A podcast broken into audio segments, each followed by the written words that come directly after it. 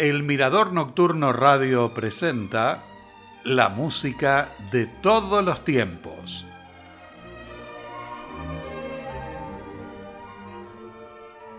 Hola, bienvenidos a este nuevo encuentro.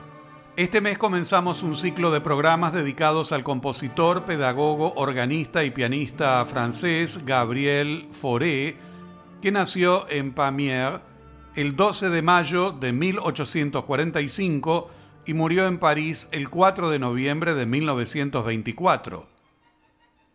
Su padre fue director de escuela. De niño pasaba muchas horas tocando el armonio en la capilla cercana. En una oportunidad escribió, Crecí, un niño tranquilo de buen comportamiento, en un área de gran belleza pero la única cosa que realmente recuerdo es el armonio en aquella pequeña capilla. Cada vez que podía salirme corría hacia allí y me entretenía.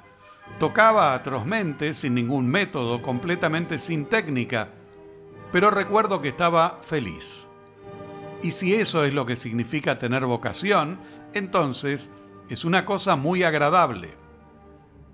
A los nueve años ingresó en la Col Niedermayer, en París, donde permaneció durante 11 años. El plan de estudios estaba enfocado en la música religiosa, con el objetivo de producir organistas, directores de coro, centrados en la música sacra. Allí estudió órgano, piano, armonía, contrapunto y literatura. En marzo de 1861, Niedermayer murió y Camille Saint-Saëns ocupó su lugar como profesor de piano, e introdujo a sus estudiantes en la música contemporánea, incluyendo obras de Robert Schumann, Franz Liszt y Richard Wagner. Esa experiencia tuvo un papel importante en su carrera musical y así lo expresó. Después de permitir que las lecciones nos sobrepasaran, se iba al piano y nos revelaba aquellas obras de los maestros a los que no teníamos acceso por el rigor de la naturaleza clásica de nuestro programa de estudios y que por otra parte, en aquellos años lejanos, se conocían poco. Cuando tenía 15 o 16 años, y de esa época data mi apego casi filial, la inmensa admiración, la gratitud incesante que he tenido por él durante toda mi vida. Camille Saint-Saëns fue su mentor y amigo por el resto de la vida. En la escuela tuvo muchos reconocimientos, entre ellos el premio por su primera obra coral, la Cantique de Jean Racine, opus 11. Posteriormente, durante los primeros años, trabajó como organista y maestro, lo que le dejaba poco tiempo para componer y lo hacía en las vacaciones de verano. En febrero de 1871 fue miembro fundador de la Société Nationale de Musique, bajo la presidencia conjunta de Romain Boussin y Camille Saint-Saëns para promover la nueva música francesa. Muchas de sus obras se presentaron por primera vez en los conciertos de la sociedad.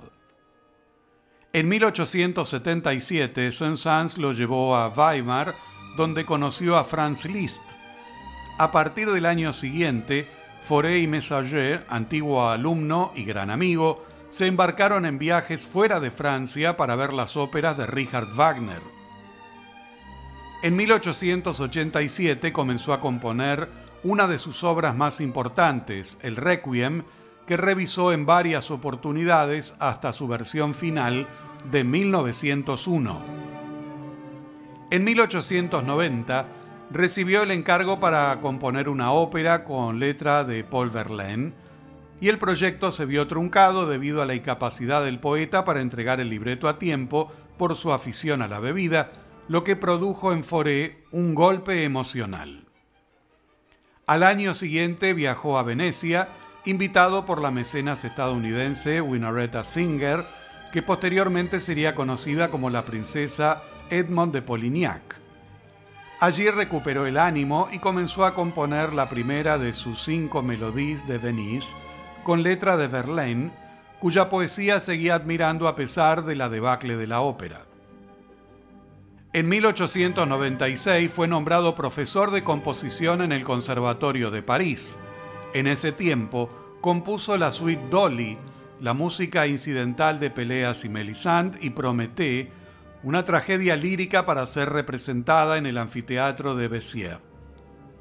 Entre 1905 y 1920 fue director del conservatorio y realizó varias reformas significativas. Sus obras tuvieron más exposición, pero redujo su tiempo para componer y se vio más afectado por sus problemas auditivos. En 1920 obtuvo la Gran Cruz de la Legión de Honor, un reconocimiento rara vez concedido a un músico, y en 1922 fue objeto de un homenaje musical sin precedentes encabezado por el entonces presidente Alexandre Milleron. Su música es el enlace entre el final del romanticismo y el modernismo. Influyó a muchos compositores del siglo XX y está considerado como el compositor más destacado de su generación. Beatrice Stella Tanner, más conocida como Mrs. Patrick Campbell, fue una actriz que deseaba estrenar en Londres Peleas y Melisande, la obra de Metterlink. En primera instancia le encargó la música a Claude Debussy, quien en ese momento estaba componiendo la ópera homónima, pero este no accedió. Entonces, le encomendó el trabajo a Gabriel Fauré, que aceptó a pesar de tener poco tiempo para completarlo. La orquestación la realizó su discípulo Charles Coquelin. La obra subió a escena el 21 de junio de 1898 en el Teatro Príncipe de Gales con el compositor al frente de la orquesta y obtuvo un gran éxito. En 1900, Fauré compuso una suite en cinco movimientos, revisó la orquestación y el estreno se produjo el 3 de febrero de 1901 por la orquesta Lamoureux dirigida por Camille Chevillard. Seguidamente, de Gabriel Fauré, la suite Peleas y Melisande, opus 80, en la interpretación de la Orquesta Sinfónica de la Radio de Frankfurt, dirigida por François Leleu.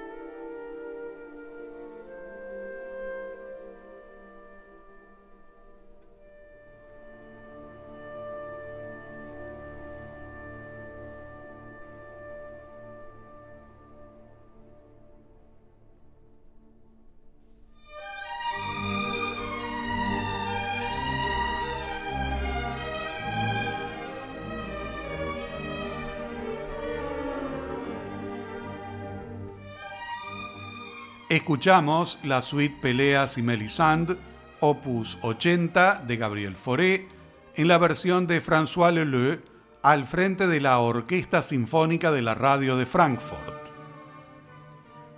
Entre 1869 y 1902 compuso distintas obras cortas para piano.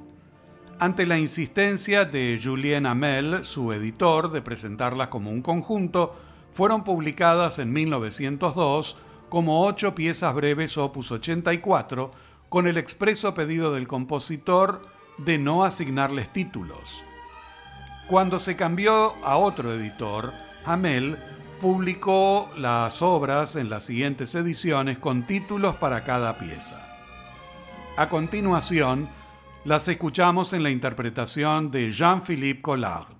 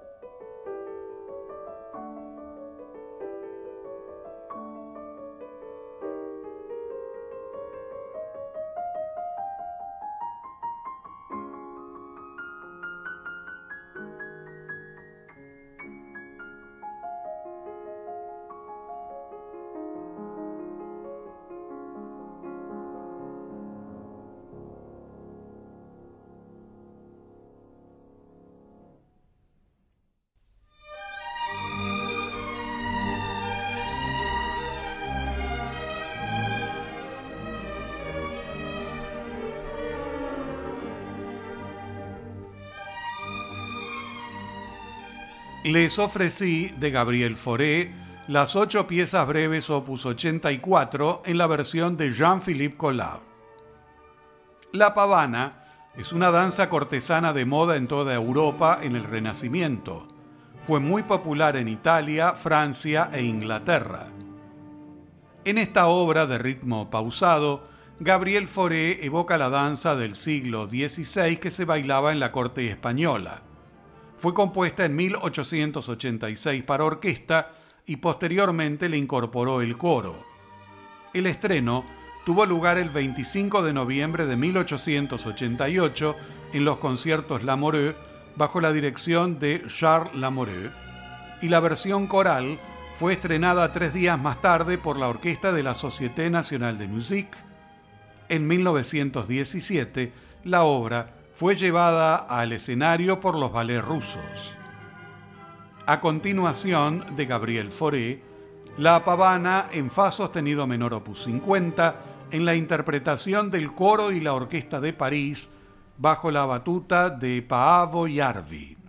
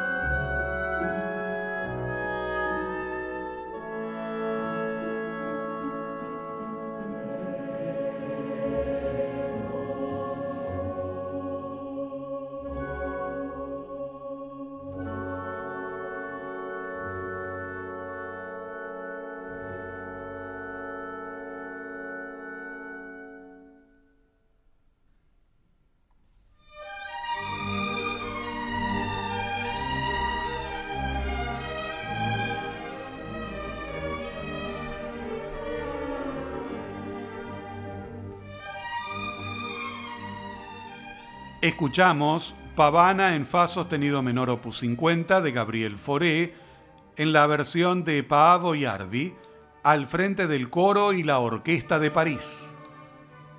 Una melodía es una canción lírica francesa equivalente al lied alemán. El barítono Pierre Bernac, máximo exponente en su generación de la canción de cámara francesa, dijo: El arte de los más grandes compositores franceses es el arte de la sugestión en lugar de la declaración explícita de los sentimientos. Winoretta Singer fue mecenas musical, benefactora, heredera de la empresa de máquinas de coser y princesa de Polignac. Tenía un salón en Venecia por donde pasaron las más destacadas personalidades de la música y la cultura. En 1891, Gabriel Fauré recibió la invitación y permaneció en esa ciudad entre mayo y junio. Allí compuso Mandolín y parte de Ansourdine.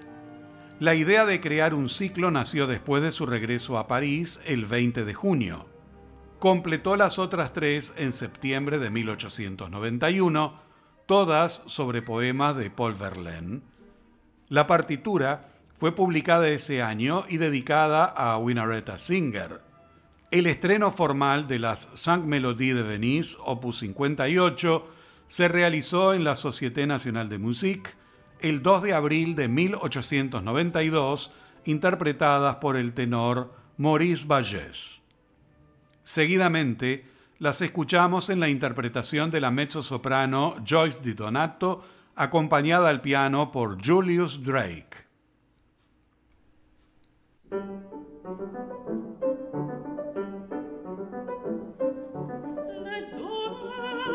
donne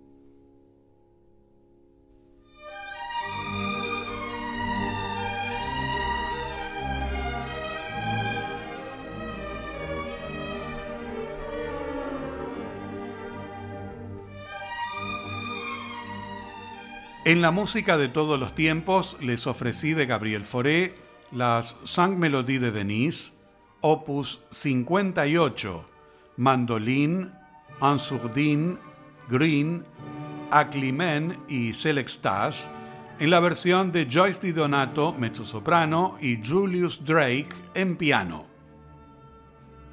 En 1879, Gabriel Fauré compuso la Berceuse, opus 16, para violín y piano. Posteriormente, publicó una versión para violín y orquesta. La pieza está dedicada a Hélène de Pret, quien junto a su esposo introdujo a Fauré en los círculos musicales influyentes al comienzo de su carrera. El estreno se realizó el 14 de febrero de 1880 con el violinista Ovid Moussin y el compositor al piano. La versión orquestada la estrenó el mismo violinista junto a la orquesta dirigida por Edouard Colón el 24 de abril de 1880. La escuchamos en la interpretación de Axel Schacher y la Orquesta Sinfónica de Basel dirigida por Ivor Bolton.